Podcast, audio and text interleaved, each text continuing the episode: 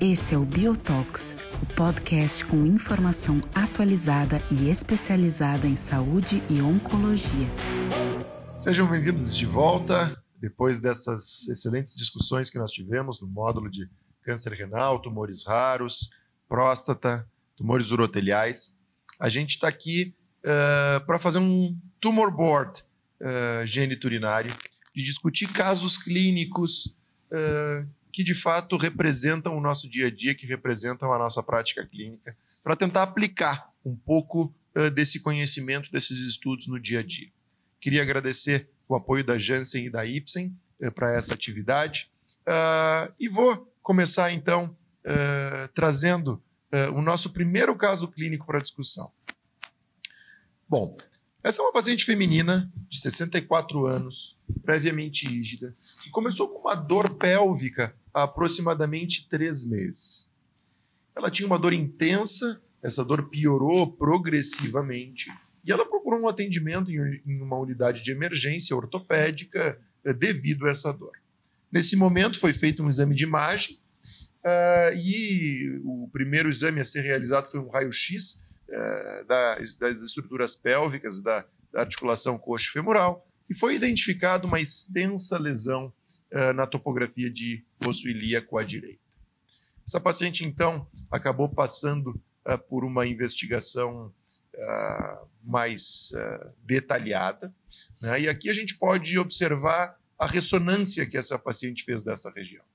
Nós temos uma lesão extensa, uma lesão com comprometimento importante de tecidos moles, destruição óssea. Essa lesão invadia a cápsula articular, então, uma lesão de fato bastante extensa e determinando sintomas muito significativos. O prosseguimento da investigação dessa paciente mostrou que ela tinha uma lesão renal à direita, uma lesão heterogênea, uma lesão uh, bastante sugestiva de um processo neoplásico primário do rim, e uh, algumas lesões pulmonares. Então, ela tinha nódulos pulmonares difusos, não eram nódulos de grande volume, mas eram múltiplos e bilaterais, e algumas lesões pleurais. E desta forma, esta paciente então uh, chega ao consultório de um oncologista que recomenda uma biópsia da lesão óssea. Ela faz então uma biópsia guiada por imagem, uma biópsia guiada por tomografia, e o diagnóstico anatomopatológico vem um carcinoma renal de células claras de alto grau. A avaliação laboratorial dessa paciente não tinha alterações eh, significativas, com exceção de uma anemia, uma hemoglobina de 11,3, o que de alguma forma, se eu faço um sumário deste, desta apresentação clínica, determina então um caso de um carcinoma renal de células claras, metastático ao diagnóstico, com lesões ósseas sintomáticas, lesões pulmonares, lesões pleurais, e essa paciente, então, foi classificada como um risco intermediário pelos critérios do IMDC, com dois fatores prognósticos adversos. Bom, essa paciente está na frente de vocês, no consultório, buscando uma segunda opinião de como uh, enfrentar uh, e como deve ser o tratamento a partir de agora.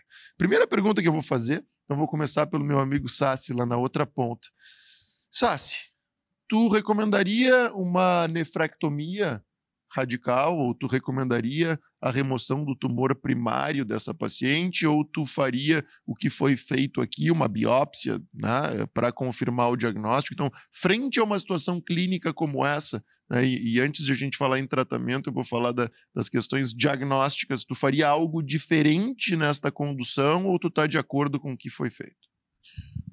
Bom, é, eu faria o, o que foi feito. É que geralmente esse paciente não chega dessa forma para o oncologista, né? A jornada do paciente é diferente. É, geralmente esse paciente vem encaminhado do urologista.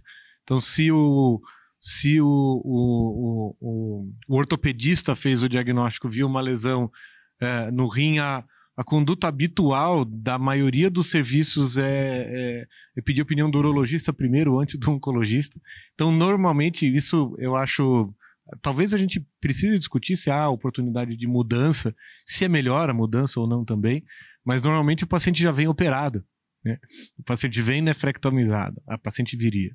Mas é, a minha recomendação pessoal, nesse caso especificamente, é, é, buscando o início do tratamento sistêmico o mais rápido possível, é, por conta dos sintomas principalmente não, não decorrentes do tumor primário, é, eu recomendaria fazer a biópsia e, e, seguir com o tratamento sistêmico, deixando uma potencial nefrectomia de salvamento em algum momento eventual futuro. Alguém da mesa recomendaria nefrectomia citorredutora para um paciente como esse? Que eventualmente, embora a história natural realmente seja o urologista receber esse caso, uh, eventualmente, numa tomada de decisão, o oncologista é colocado para uma segunda opinião. Né? Então, eu imagino essa paciente chegando no URO, o URO falando a primeira conduta é, é remover o seu rim, mas o problema dela é a dor. Né? E eu imagino que nesse caso não haja sintomas urinários muito importantes, hematúria Nenhum. franca ou etc., ou mesmo dor no flanco. Né? Então, acho que esse cenário pode gerar uma dúvida por parte dela e da família, levando uma consulta de segunda opinião com o oncologista. Dito isso, o oncologista aqui, eu acho que ele tem é extremamente importante contextualizar dois estudos, inicialmente o Surtime e secundariamente o Carmino. E depois desses anos de dados digeridos e atualizados, eu acho que o que a gente tem na prática é o seguinte: para pacientes de baixo risco, é razoável fazer uma cirurgia e porque a gente sabe que esse benefício ele pode se estender ao longo de muitos anos. Para pacientes de alto risco, o contrário, a gente sabe que o papel está uh, muito relevante para nós de tratamento sistêmico. Só que essa paciente está no meio das duas situações. Ela é um risco intermediário com sintomas. Né? Então, a tomada de decisão aqui é uma tomada de decisão que pode ser feita, inclusive, no âmbito multidisciplinar. Né? Uh, mas a minha conduta para esse caso seria tratamento sistêmico, principalmente em virtude de a necessidade de ter uma rápida resposta e um rápido alívio de dor. Excelente.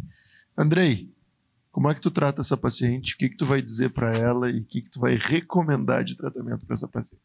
Deixou a parte mais fácil para mim, né? É, na verdade, ela é fácil e difícil ao mesmo tempo, né? Eu acho que aqui a gente tem pelo menos, é, vou dizer, quatro estudos. Tem um estudo que sai um pouquinho atrás é, para o tratamento dos pacientes com risco intermediário. E aqui a gente coloca que basicamente acho que a, a informação mais importante que a gente tem que colocar é que esses pacientes devem receber um tratamento baseado em imunoterapia. Ponto.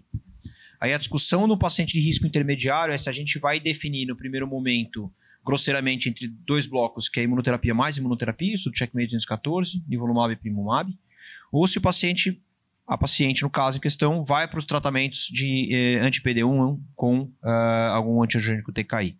E aí a gente tem pelo menos aí pembrolizumab e axitinib, ganho trifeta, taxa de resposta, superior de progressão e sobrevida global, Logo depois a gente tinha o dado do avelumab exitinib, que infelizmente na sobrevida global foi negativo, e a gente pode aqui se debater e discutir um monte de série de, de fatores que sim ou que não. Mas o fato é que é o estudo negativo em sobrevida global, ele sai atrás dos outros.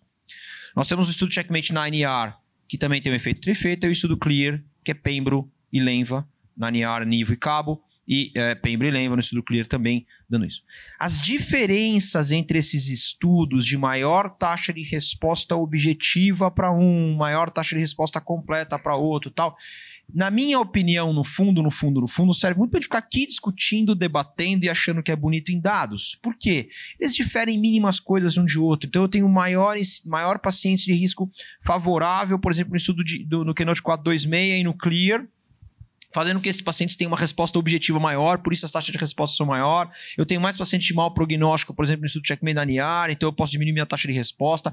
É, maior é, incidência de nefrectomista redutor ou não, a gente sabe que a taxa de resposta no tumor primário é diferente. Então, nós vamos nos pegar em pequenas diferenças. O fato é que todos estão convergindo para o mesmo cenário de mais ou menos 30% de redução do risco de morte dos pacientes. Isso é o fato que a gente tem. Então, abre-se todas essas discussões. E aqui, então, a gente vai debater em algumas coisas que a gente precisa na primeira discussão entre qual tipo de terapia utilizar. Será que a gente quer, aí sim, ter uma chance de resposta menor com combinação de imuno-imuno, mas talvez, talvez, porque falta é, é, segmento a longo prazo dos outros estudos, ter um efeito benéfico a mais longo prazo, Talvez ter um pouco menos de toxicidade a longo prazo, porque depois eu fico só com imunoterapia, a hora que eu passo aquela primeira maré mais difícil de duas drogas, tudo bem. Se eu for para o outro lado, eu posso ter uma taxa de resposta mais rápida, eu posso melhorar o paciente mais rapidamente, eu posso ter uma chance maior de redução de tumor. E a gente ainda não tem a evidência clara de todos esses estudos, porque eles são um follow-up menor do que o, o Checkmate 214, se realmente aqueles 30% de pacientes não vão progredir. O que está mais perto é o 426, aparentemente está muito parecido que os pacientes vão ficar naquele platô. Mas temos as toxicidades, e querendo não para em dois anos o pembro, mas não para o TKI, que é o pior para toxicidade, por exemplo. Então a gente vai se apegar em outras coisas: custo e qualidade de vida. E aqui a gente coloca assim: talvez o único estudo que tem um benefício objetivo em qualidade de vida é a combinação de imuno com imuno. A gente consegue ver que aumenta a qualidade de vida, na verdade, os pacientes fazem combinação. E a gente tem o estudo de cabo e, e, e Nivo, que na verdade ele também dá um, uma melhor qualidade de vida, mas é importante só a gente comentar que na verdade ele não dá um ganho objetivo ele na verdade ele deteriora muito menos a qualidade de vida com quem faz a combinação versus quem faz o sunitinib, e isso dá uma diferença de qualidade de vida, é, mas eu diria que na verdade não é que é uma melhora em si. Então, pequena diferença. Agora, nós vamos cair na mesma dificuldade, eu quero já passar para os outros colegas, que é avaliações em tempos diferentes, é, é, instrumentos diferentes de avaliação de qualidade de vida, e isso abre uma série de discussões se realmente a gente pode comparar também qualidade de vida como desfecho. Eu quero deixar aqui para o resto das discussões. Adriano, o Andrei achou que eu tinha feito a pergunta mais difícil para ele, deu, né, comentou sobre todos os estudos, mas a paciente está na nossa frente, a gente tem que recomendar algo para ela, né? E acho que o Andrei fez um super resumo das opções que a gente tem, mas uh, o que que tu utiliza na tua prática clínica como, né, uh, como fatores que te levam a escolher uma dessas combinações? Porque no final do dia a gente tem que escolher um né? E, e, quais são os critérios hoje que fazem com que tu diga, olha, eu vou recomendar ipinivo, vou recomendar pembroax ou cabunivo ou lenva-pembro, como é que tu faz essa decisão? Eu acho que essa paciente especificamente, antes de mais nada, a gente precisa controlar o sintoma dela, né? Então, como o Igor falou, a, a queixa dela é a dor. Então, a primeira coisa é, é direcionar o tratamento local do quadril. Então, é, e aqui eu estou falando de fazer ou não radioterapia, conversar com o ortopedista para ver se existe necessidade ou não de fixação. Eu tive uma paciente muito semelhante, um paciente muito semelhante esses dias, uh, que ele chegou no, no, consultório de cadeira de roda porque ele não conseguia pôr a perna no chão por causa de uma lesão extensa na bacia. Então, acho que antes de mais nada é importante ter essa discussão multidisciplinar até uh, uh, com outras especialidades, ortopedia, a, a radio-oncologia. Uh, e talvez até a questão da radioterapia seja benéfico, né? E, assim, eu não sou grande é, é, é, que acredita tanto assim no efeito episcopal, mas eventualmente a radioterapia pode sim contribuir com a sensibilidade da imunoterapia. Como o Andrei disse, uh, todos os tratamentos vão impor imunoterapia uh, nesse paciente. Uh, dito isso, eu tenho uma tendência a usar o combo uh, nesses pacientes mais sintomáticos, de usar o combo com IO-TKI. Tá? Eu tenho uh, uma muito mais pelos dados de não progressão que a gente tem com o combo TKI imuno, eh, de, imunoterapia do que a taxa de resposta. Como o Andrei falou, acho que essa, essa, essa comparação de taxa de resposta do Clear com, com, com, com o Keynote, com o Checkmate, é, é, não dá para a gente ficar comparando assim diretamente um com o outro. Ah, mas assim, quando a gente compara a taxa de progressão, a gente vê que os pacientes progridem menos e essa é a paciente que você não quer que progrida. Em relação, e aí eu vou falar sobre os TKIs, né? Então, em relação a você comparar ou escolher entre o axitinib, cabozantinib e, e lenvatinib, é, tem a questão da qualidade de vida que o Andrei comentou, mas eu acho que tem muito de conforto nosso de médico. Né? Até no termos de manejo de toxicidade, de dose, de como você vai reduzir a dose. E aí a questão de acesso. Né? Então, hoje, infelizmente, a gente não tem acesso a nenhuma das três. Né? Esses dias uh, eu discuti com o plano de saúde uh, que, no fundo, no fundo, o oxitinib não está no rol, o cabozantinib não está no rol para a primeira linha e o levatinib nem aprovado na Anvisa ainda está. Uh, mas, pessoalmente, eu tenho, tenho tido ultimamente uma experiência razoável na combinação de cabozantinib com nivolumab. então, eu tenho dado um pouco preferência para essa combinação, tem, tem ficado a minha frequência, a minha rotina dentro da clínica. Uh, e eu acho que muitos dos oncologistas vão ter a sua preferência pessoal uh, até na, no sequenciamento posterior desses pacientes. Excelente. Eu, eu acabo achando que o acesso, sem dúvida, vai ser um fator fundamental aqui, né? considerando a semelhança dos estudos, como o Andrei e tu acabou de, de pontuar. Então, eu acho que acesso vai ser uma ferramenta eh, de fato definidora. Sabino, nós não temos Então, vamos tirar o problemas acesso, de acesso na nossa discussão aqui, porque Isso. senão a gente vai, vai Não, ficar essa- travado. essa- né? Não, não, essa, essa é a próxima pergunta, né, Andrei? Tu achou que a tua era mais difícil, né? Eh, Sabino, Sabuei. não temos problemas de acesso. Temos as quatro opções na nossa mão. O que, que tu vai recomendar para essa paciente? É, eu assim, concordo com tudo que foi falado aqui. é, é, só lembrando que a combinação de cabo ah, com nível, a dose de cabo é menor do que em segunda linha, 40 miligramas dia. Lembrando que segunda linha a gente começa com 60 miligramas dia. É, na experiência clínica, realmente 60 miligramas por dia de cabozantinib não é fácil para os pacientes, mas a maioria a gente acaba reduzindo para 40, eventualmente 20 miligramas, e os pacientes aí toleram melhor. Então, essa é uma, já foi assim, uma, uma boa sacada do, do Checkmate 9 já começar com cabozantinib dose menor, para evitar é, dropout do estudo, até redução de dose. É, eu também tenho tendência, assim como o Adriano, de acabar indicando a combinação de IO com TKI para pacientes que precisam de resposta, mas principalmente para a gente é, tentar evitar a progressão de doença como melhor resposta, que é o que a gente vê é, em pacientes com combinação de imunoterapia. Minha única preocupação, ah, quando eu tenho esses casos, é pensando no sequenciamento desses pacientes. A gente está lidando com pacientes com doença incurável, e eu não oferecer ipilimumab na primeira linha, eu talvez, ou com certeza, é, elimine qualquer chance desse paciente receber ipilimumab no sequenciamento depois. Então isso acaba também me deixando é, sempre é, como primeira opção, talvez na primeira linha, a combinação de IO-IO, é, porque é a única possibilidade que esse paciente tem de receber é, ipilimumab durante a sua jornada inteira de tratamento. Então, tu vai dar ipilimumab e nivolumab para ela. Minha tendência é sim. É, nessa linha que você falou, em relação à dose de cabozantinib 40, algum de vocês recomendaria uma dose reduzida de Axi, se Axi e Pembro for o, o- o protocolo inicial, é, principalmente baseado em populações de pacientes com comorbidades, mais frágeis, idosos? Algum cenário de, de benefício nisso? Não, eu particularmente começo com a dose. O que eu não faço é titration, né? Que o estudo até recomendava aumentar a dose. Puta, acho que isso é quase que impossível fazer.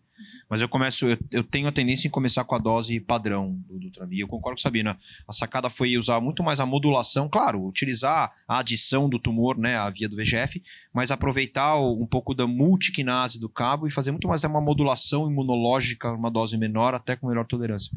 No Axi, é, dose cheia, até posso aproveitar e falar do Lenva, eventualmente. Teve estudo agora, acabou de ser publicado, tinha sido mostrado na- recentemente, de pacientes que entra- começaram com dose mais baixa ou não. Foi um estudo até do pessoal do City of Hope, né? Um monte que fez.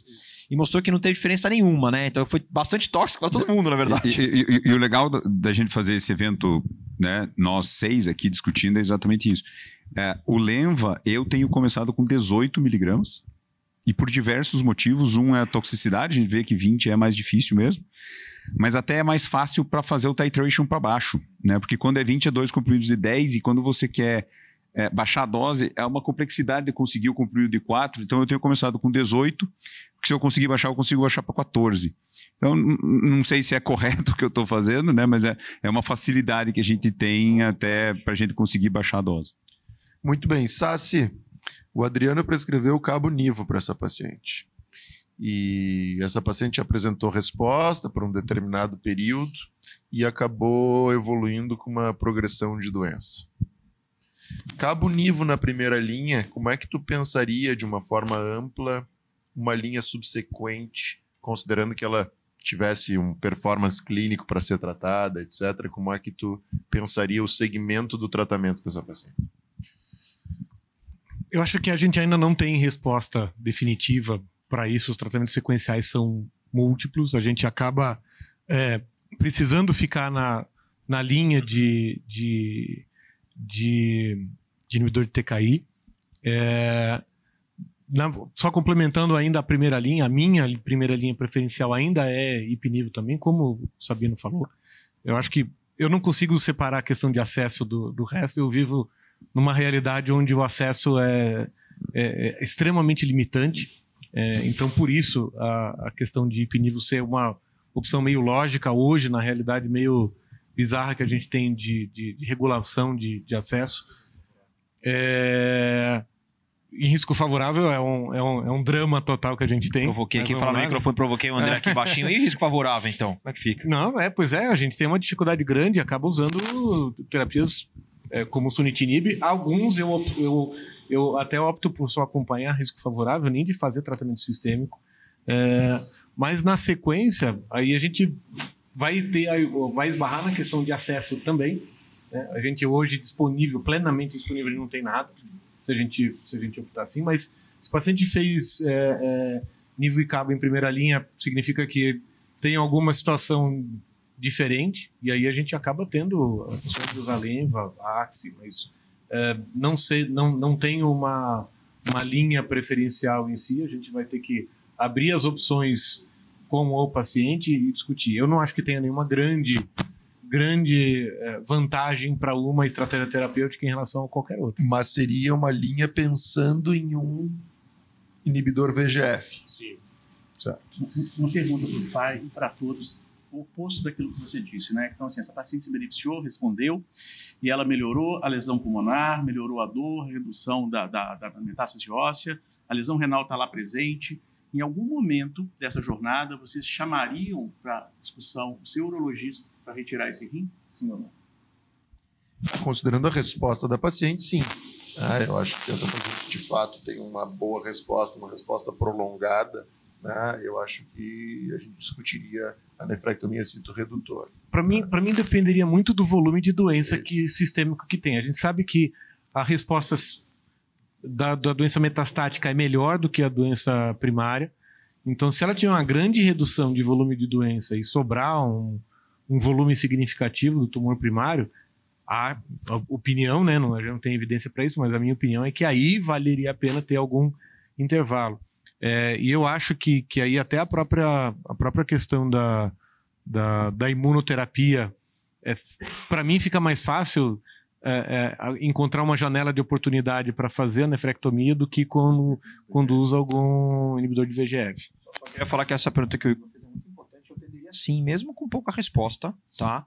Lembrando que o dado do, do Carmena, é, existe 18% dos pacientes que não deveriam fazer nefrectomia, era o braço de sunitinib isolado, que fizeram nefrectomia, e desses pacientes, 80% fez por intenção citorredutora. Porque muita gente fala, não, fez porque complicou, fez higiênica. Não, não, não, não. 80% dos 18% fez com opção citorredutora. Claro, o André tampa o ouvido, mas nessa população, quando feita uma análise pós-ROC, a sobrevida mediana foi de 15 para 48 meses.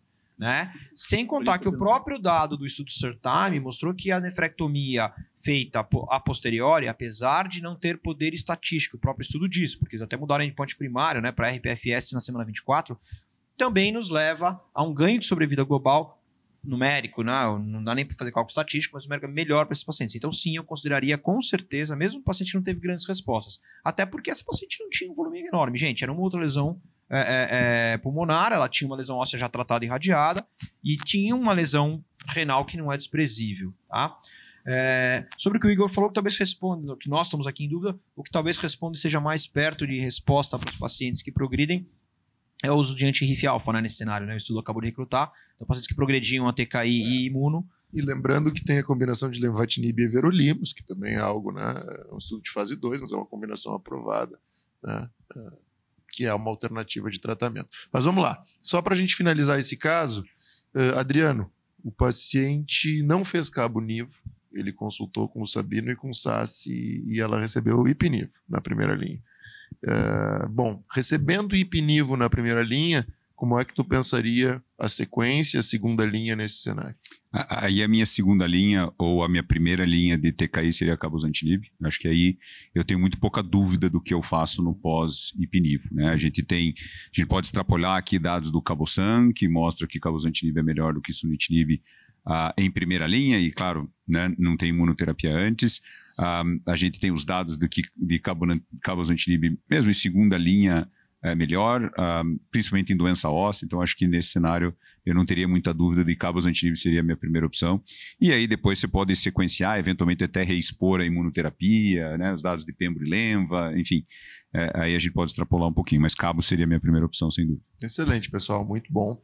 Né? Só para dar um, um follow-up rápido. Essa paciente iniciou tratamento com ipilimumab e nivolumab, né, por questões de acesso, era o que, que de fato tinha disponível, uh, e fez radioterapia da lesão óssea, da lesão pélvica, e encontra-se em tratamento com uma dor controlada, né, e a gente ainda não tem um dado de segmento longo para definir. Chegou em radial, não? Com ou Sim. sem nefré agora? Sem nefrectomia. Mas tá, tem pou- é, pouco tempo de tratamento. Pouco tempo de tratamento. Você né, tá, você tá- tá pensando em? Não, ela, ela não tem uma reavaliação de resposta. Mas se tiver então, uma doença estável, eu acho que Agora, depois da nossa discussão, ele se animou de, de mandar para Eu acho que se ela tiver uma resposta significativa, sem dúvida, a É um nefrectomia. bom tumor board. E, uma, coisa, uma coisa que a gente não falou, e só para o telespectador eh, lembrar, é é importante ter imagem do sistema nervoso central numa paciente dessa. Né? Principalmente pensando em nefrectomia, é importante você ter certeza que não tem nada do sistema Uma pergunta, e, e para todo paciente que vai entrar em TKI, você pede?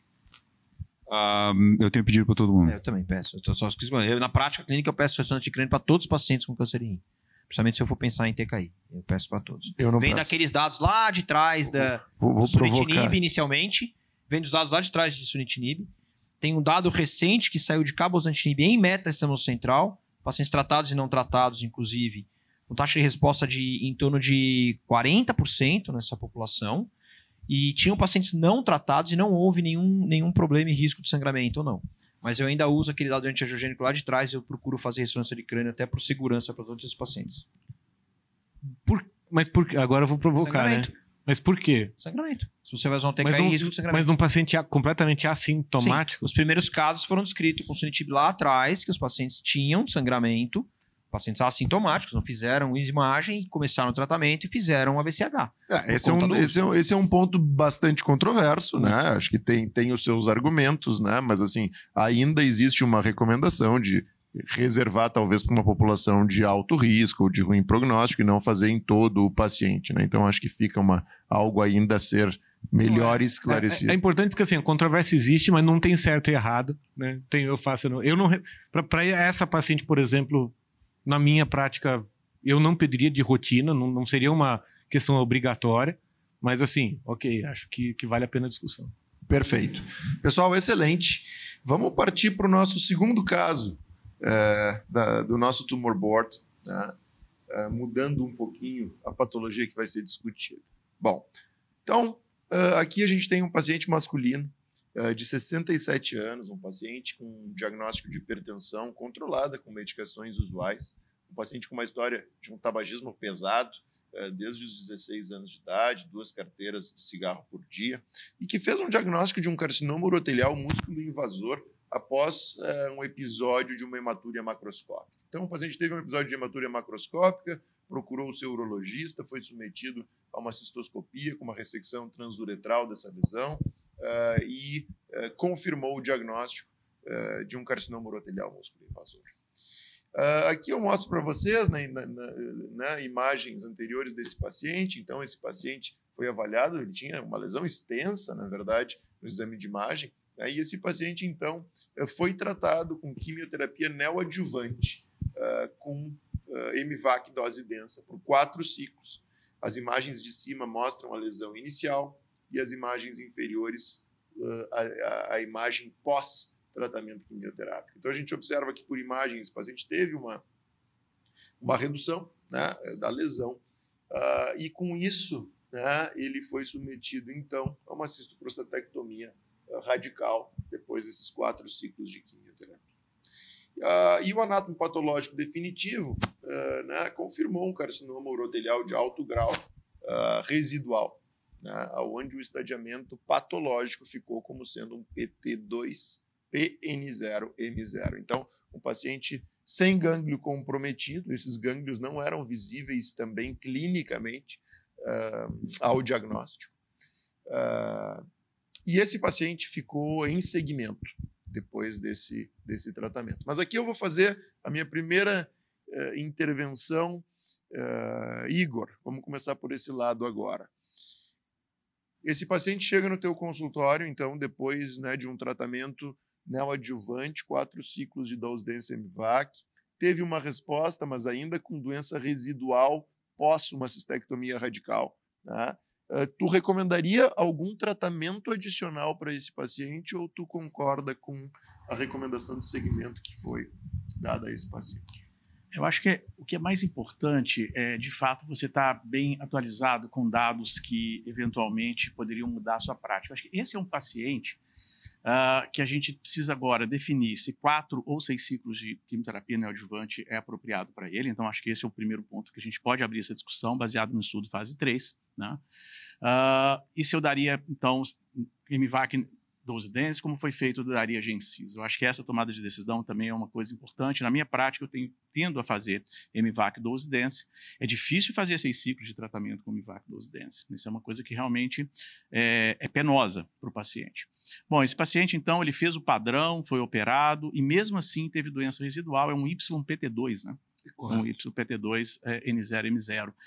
Esse paciente ele teve, ele está representado no, no, no estudo do nivolumab adjuvante, né? Então, tiveram uma população de pacientes que fizeram químio prévia e que eram YPT2 e que eventualmente foram uh, encaminhados para tratamento adjuvante. Eu acho que essa é uma tomada de decisão, porque na prática clínica, embora sem dados robustos em termos de sobrevida global, Uh, isso é algo que precisa ser considerado. É, incomoda muito essa, essa paciente, porque é uma população de um alto risco de recidiva sistêmica. Né? Embora não tenha uh, comprovadamente linfonodos positivos nessa amostra e nem na imagem, é uma paciente que realmente ela tem um risco no primeiro ano pós-estectomia de falha sistêmica, principalmente pulmonar. Então, incomoda na prática. Tá? Eu sei que esses dados ainda não estão completamente claros para nós, nós não temos aprovação pela Anvisa ainda, nós não temos, de nível adjuvante nesse cenário. Né? Mas a, essa, essa é uma consideração que a gente precisa ter. Então, acho que é isso. Assim, ó, na neoadjuvância, 4 versus 6 ciclos, 6 ciclos hoje parece ser melhor. Uh, esses pacientes operados e que não têm resposta patológica completa, eles tendem a ir pior. Então, considerar alguma coisa é interessante, sim, sistemicamente, nenhum papel para radioterapia aqui. Sabino, Daria nivolumab para esse paciente ou faria segmento? Bom, é, concordo comigo que a discussão tem que ser feita com o paciente. É importante a gente lembrar que, apesar do, do estudo do checkmate com nivolumab adjuvante ter sido positivo, a gente tem um estudo anterior com a tesolizumab que é negativo. Então, a gente tem um dado de estudo fase 3 positivo, um, estado, um dado de estudo fase 3 negativo. A gente tem um estudo em andamento, que é o Ambassador, avaliando pembrolizumab, nesse mesmo população, também no cenário adjuvante, que talvez para a gente pode ser o fiel da balança aí, é, entre realmente ter um benefício de sobrevida livre de progressão, né, ou não ter o benefício. Diante desse, um estudo positivo e um negativo, a gente não tem um nível de, de evidência, eu me sinto confortável em observar esse paciente. Tá? Eu acho que uma outra discussão que se pode ter aqui é que como esse paciente tem um, um, uma chance de recorrência, se vale a pena já se fazer algum, te, algum tipo de teste molecular já nesse, nesse, nesse material, pensando numa recidiva e você começar a programar a sua sequência de tratamento, ou se a gente esperaria para fazer esse teste se o paciente recidivasse? Faria agora ou esperaria? Eu, com, sem linfonodo positivo, em sendo menor que um T3, eu esperaria. Andrei, concorda? Vamos falar de biomarcador, então eu vou dar um passo antes só da, da adjuvância, que também a gente está aprendendo, que eu, eu acho um dado legal para ficar antenado, foi a análise é, é, do estudo em Vigor 010, que o Sabino bem comentou, era tesolizumab negativo, mas os pacientes que tinham ctDNA positivo depois ou não, aí sim, esses pacientes tiveram ctDNA positivo, tiveram benefício e já tem o estudo agora randomizando, inclusive pacientes que ou são positivos após a astectomia ou até nove meses depois positivam ctDNA são randomizados para tesolizumab ou placebo. Aí um, um, um dado interessante, a gente tem que ficar atento Aí isso vai talvez selecionar melhor, não sei se é a melhor terapia para adjuvante, mas talvez o melhor paciente, porque é o que tem risco de recidiva. Então, só Perfeito, esse é um excelente, excelente comentário. É, eu, eu, em geral, testo já. Eu já testo logo esse paciente, eu não espero. No, no material pré-químio ou pós-químio? Eu tenho que. Eu tenho que. O que, que eu quero? Eu quero uh, pegada de material invasivo, músculo invasivo. Isso é o mais importante. Acho que o ponto mais importante aqui é a testagem no material músculo invasivo. É muito diferente você testar, no, no, na verdade, você não deve testar no superficial, a incidência é maior. A gente tem vários estudos mostrando que é muito diferente a testagem no superficial versus a doença invasiva versus o linfonodo, tá? Mas a doença invasiva linfonodo tem uma correlação muito grande, na verdade, do que representa a doença sistêmica dos pacientes. Apesar de ser um pouquinho maior quando você, por exemplo, biopsia um linfonodo, avalia um linfonodo, é, você já pode testar desde o início esse paciente. Eu, particularmente, acho que é um paciente prognóstico ruim. O Igor comentou muito bem, paciente com doença residual principalmente com aquela doença inicial que tinha, deve restivar rápido. eu não gostaria de esperar, de de repente ter meu tecido é, é, arquivado num lugar que não é bom. Eu já testaria logo. O que, que precisa testar? Talvez seja a próxima pergunta. É hoje, para mudança de conduta, é, é FGFR. Ah, PDL1 não é outra coisa. Adriano, eu gostei da tua pergunta. Uh, explica pra gente, tu faria isso no tecido da RTU prévia? Tu faria isso no material pós-cistectomia? Ah, então, a gente não tem esses dados né, exatos de saber qual o material. Então, é, é muito mais. É, eu tenho um pouco de receio de testar o material pós-quimioterapia. Né? A gente não sabe o que, que a quimioterapia selecionou. Então eu teria a tendência de mandar o, o, material da RTU. Eu acho que isso é uma pergunta muito prática, que no fundo, no fundo, todo mundo tem dúvida. Né? não estou te dizendo que eu tenho absoluta certeza que tem que ser o primeiro material, mas eu mandaria o primeiro material se eu fosse mandar agora. Né? Desde que seja o invasivo.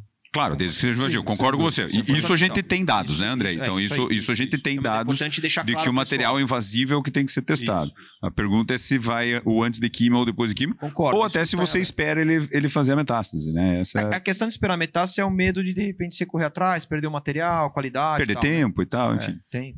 Bom, pessoal, esse paciente não foi testado nesse momento, né? Ele de fato não recebeu uh, imunoterapia adjuvante, ele ficou em segmento né? é um paciente um pouco mais antigo, e ele ficou, de fato, num acompanhamento. E a primeira reavaliação dele por imagem, então a gente está falando aqui aproximadamente cinco meses após uh, o tratamento cirúrgico, vocês conseguem observar né, que esse paciente fez um breaker, né, e ele acabou fazendo um PET-CT uh, eh, como avaliação, porque ele tinha uma queixa de um emagrecimento, tinha uma deterioração clínica, e ele acabou fazendo esse PET-CT. Uh, eh, mas o que a gente pode ver aqui é que no intervalo né, é, curto, numa primeira reavaliação por imagem após tratamento, ele né, se apresenta com doença metastática. Né? Lesões hepáticas, eram lesões volumosas, né?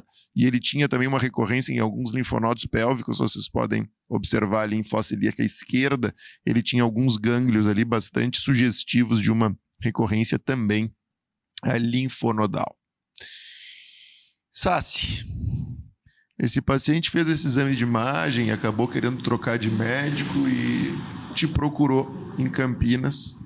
Neste momento, o que, que tu faria com esse paciente? Bom, eu acho que assim, nesse momento é importante ter a avaliação, a testagem FGFR para avaliar a sequência. É, ele, ele, ele não vai ter tempo de esperar para a testagem para começar algum tipo de tratamento. A discussão hoje e, e significativa seria em, em, em termos de é, refazer quimioterapia, respor a algum esquema baseado em platina. O tempo é muito curto para a gente pensar em algum benefício real, a não ser que ele, se fosse um paciente que tivesse tido resposta completa e na, na bexiga e tivesse progredido depois, seria até uma discussão interessante para ter. Mas nesse caso, com doença residual e com uma recidiva muito precoce, não seria a minha primeira opção. Minha recomendação seria começar com o pembrolizumab, que é o que a gente tem de evidência de, de, de benefício em sobrevida global, é, em segunda linha, em pacientes que falharam a, a platina, mas é, seria interessante a gente ter uma. Correr com a avaliação uh, é, do material agora. Meter, Andrei, se você testou esse paciente antes, e ele foi negativo, você rebiopsiaria e retestaria a metástase ou não? Não, uh, não necessariamente eu acreditaria. Se foi bem feito onde está, eu acreditaria. Uh, não, eu, eu acho que eu não rebiopsiaria esse paciente, eu trataria ele já considerando ele negativo. Podemos abrir aqui a discussão se vale a pena fazer uma coisa célula tumoral circulante, né, ctDNA, para tentar procurar uma nova biópsia, mas acho que só vai atrasar o tratamento do paciente. Eu acreditaria no teste que eu fiz antes. Senão, eu não teria pedido. Excelente. Uh, bom, pessoal, Sabino, na verdade, esse paciente foi testado nesse momento. Né? Uh, esse é o teste genético né, que o paciente fez na busca uh, de justamente de fusões né, ou mutações em FGFR 2 ou 3. E a gente observa aqui, então, essa alteração, né, um paciente com uma, com uma alteração em FGFR3. Bom, Sabino, tu tem uma experiência grande né? E tu participou do, do, do, acesso expandido, tu tem alguns pacientes, né, tratados e talvez né, seja uma das pessoas aí com, com maior experiência nessa, nessa medicação uh, entre a gente, né? Uh, esse paciente, quando chegou em ti, agora essa, essa é a pergunta, diferente de como ele chegou para o SAS em Campinas, ele chegou em Brasília né, com o diagnóstico de uma doença metastática uh, e com essa testagem, porque ele tinha ouvido o Andrei numa segunda opinião em São Paulo que tinha recomendado que ele testasse previamente e ele chegou em Brasília agora contigo, como é que tu tomaria a decisão e qual a tua escolha do ponto de vista de tratamento para esse paciente, né? Uh, uma vez que ele falhou num intervalo muito curto a platina, né? Então, eu acho que essa é uma discussão que o Sassi trouxe que é importante. Importante que a gente está falando basicamente de um paciente de segunda linha, se é que a gente pode dizer nesse cenário, é, ou seja, refratário à quimioterapia, baseado em platina. É, ele tem a mutação é, do LOC mais comum, que é a S249C, teoricamente tem a melhor resposta. Lembrando que Uh, no estudo BRC 2001 de fase 2, que avaliou a área da fitinib, um estudo de braço único, uh, uma parte pequena dos pacientes tinham a fusão, e os pacientes que respondem pior, então a mutação também vai melhor do que a fusão. Então esse é o tipo de paciente que a gente procura, é o tipo do paciente que realmente a gente espera que tenha uma boa resposta com a área da fitinib. Né? Então a opção para esse paciente claramente é, fica sendo área da fitinib, frente à imunoterapia, é, pelo simples motivo que a imunoterapia que me preocupa bastante é a taxa de progressão de doença como melhor resposta. Metade do paciente, tanto com, com Pembro, com a tesolizumab, é, metade dos pacientes tem progressão de doença como melhor resposta na primeira avaliação.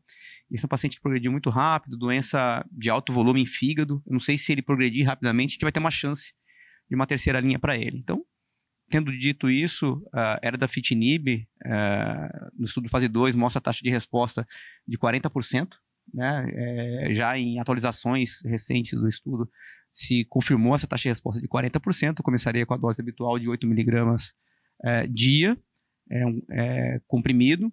É, passando um pouquinho da minha experiência, é, a primeira, os primeiros dois meses, um mês, dois meses de tratamento, o tratamento é tranquilo, porque o paciente está muito doente como tem uma resposta, quando o paciente responde, ele responde rapidamente. Nas primeiras duas semanas de tratamento, o paciente responde bem, então ele, ele tem um benefício clínico importante. Acho a grande dificuldade do Erdafitinib, é, que eu até converso também é, com, com, o pessoal da, da Janssen, da companhia, é a toxicidade crônica, que é característica do TKI. Então, a partir do terceiro, quarto mês que o paciente está usando, ele começa a ter pequenas toxicidades que não colocam em risco a vida do paciente, mas que acabam impactando um pouquinho a qualidade de vida dos pacientes. Então, a gente é, particularmente eu, na minha prática clínica, nunca consegui titular a dose para 9 miligramas, sempre 8 miligramas e sempre reduzindo. Tá? Então, eu acho que é a opção para o paciente, mas a gente tem que acompanhar esse paciente de perto. Apesar de ser comprimido, é um paciente que a gente tá, tem que estar tá acompanhando semanalmente esse paciente, porque esses efeitos colaterais desaparecem. Né? Como Esse é, é o ponto. oftalmo? Não, o exame laboratorial, semanal, cada duas semanas? Qual que é além, além disso, é, o oftalmo, como fica o oftalmo? Você já avalia sempre antes de começar? É, qual a é, prioridade? eu, eu, eu, eu, pra, eu coloco na minha prática clínica o que era recomendado no acesso expandido, que era uma avaliação oftalmológica prévia para todo o paciente, com alguns testes básicos que tinham que ser solicitados e avaliados pelo oftalmologista. Então, isso na minha prática eu mantenho. Eu sei que nem todo centro tem um oftalmologista do lado, tenho essa vantagem de ter no hospital oftalmologista. É, e no primeiro sinal de algum efeito é, oftalmológico, por menor que seja, turvação visual, olho seco, o medicamento deve ser suspenso. E se em sete dias não houver melhora, esse paciente deve ser referendado novamente para o oftalmologista. Se houver melhora, você pode retomar com a mesma dose. Então, essa é a recomendação para alguma alteração oftalmológica, que é o que a gente tem mais receio é, de efeito colateral um pouquinho mais grave. Aproveitando, eu sei que eu ia perguntar da, da, da, da fosfatemia para subir, mas é, a dose ou, ou não, é, mas acho que do, do legal, você faz o teste de Halley no consultório, porque você pode baixar a imagem na internet e pedir para o paciente ver toda a consulta. Você usa isso, pelo menos, triagem junto com olho seco e outras queixas, turvação ou não? Não faço nenhum teste, a não ser é, questionamento do paciente de sintomatologia. Não faço o teste de Halley, não faço. Sempre com oftalmologista, desde o primeiro né, até novas avaliações se forem necessárias. É, a recomendação é você começar o, o erdafitinib com 8mg dia. Com duas semanas, é, esse paciente deve retornar com dosagem de fósforo. Né? Se a dosagem de fósforo tiver menor do que 7, você está aí é, liberado para poder conseguir titular dose. Se estiver acima de 7, você mantém a mesma dose. Se estiver abaixo de 9, entre é, acima de 9 se suspende o tratamento. Igor, para a gente finalizar, que a gente está chegando no nosso tempo, uh, considerando todos esses aspectos de toxicidade que né, estão sendo discutidos e que o Sabino levantou e que são importantes, né, uh, tu pensaria em dar pembrolizumab para esse paciente e, uh, na tua prática? Isso te incomoda o risco de toxicidade? Vamos lembrar que esse paciente tem todos esses aspectos, mas ele não tem grandes sintomas. Né? Ele é um paciente que, a princípio, né, não está é. muito sintomático. Como que mais? Posso, peraí, Igor, você vai responder, mas eu vou fazer a pergunta. Porque tem assim, tem, o, tem a questão do acesso. Então, assim, o, o acesso já limita por ser medicamento oral, por ter toda. Então, assim, a gente já está considerando uma coisa além, né? Além do habitual de sistema de saúde suplementar e tudo. E com, com a entrada do Infortumab, então, obviamente, tem a questão de acesso, de registro, de tudo. Mas então abre o leque para todas as opções que a gente tem evidências para discutir com o paciente. Eu então fui entra mais o EV na, Sassi, mas entra vamos, o EV vamos terminar, vamos terminar com essa. O Igor pode fazer. Muito bom. É, então vamos lá, duas partes dessa pergunta. Existe já um corpo de evidência relativamente alto de que tumor sólido que alberga algum tipo de mutação driver ele tende a ter resistência à imunoterapia. A gente em pulmão talvez tenha os melhores exemplos, o Adriano está aqui do meu lado e a gente vê isso na prática, né? Então, assim, usar imunoterapia num cenário como esse é algo que incomoda. As próprias análises né, de subgrupo que avaliaram pacientes que fizeram imuno, eles foram piores nesse cenário. Então, assim, não ter o resultado da mutação nos deixaria confortável, como o Sassi colocou, porque a nível 1 de evidência, estudo fase 3, usar PEMBO. Né? Agora, a partir do momento que a gente tem a mutação, a gente, opa, mesmo que ela não precise de uma resposta, eu acho que eventualmente numa falha da dafitinib que iria ou vai ocorrer em alguns meses, a maioria dos pacientes estão na, naquela mediana de 5, 6 meses, uh, então, assim, a, a imuno vai acabar entrando nesse, nesse cenário. Agora, de fato, assim, o SASI colocou agora o que a gente mais espera, que é exatamente a presença dos imunoconjugados com droga. E essas drogas, assim que chegarem aqui no nosso meio, elas vão fazer parte sequencial, rotineira, do tratamento do câncer de bexiga metastático. Né? A dificuldade aqui vai ser onde encaixar, se a gente usaria, por exemplo, Infortumab antes do, do, do Erdafitinib ou não, mas aqui essa droga, acesso à parte, certamente ela vai fazer parte da nossa rotina em breve.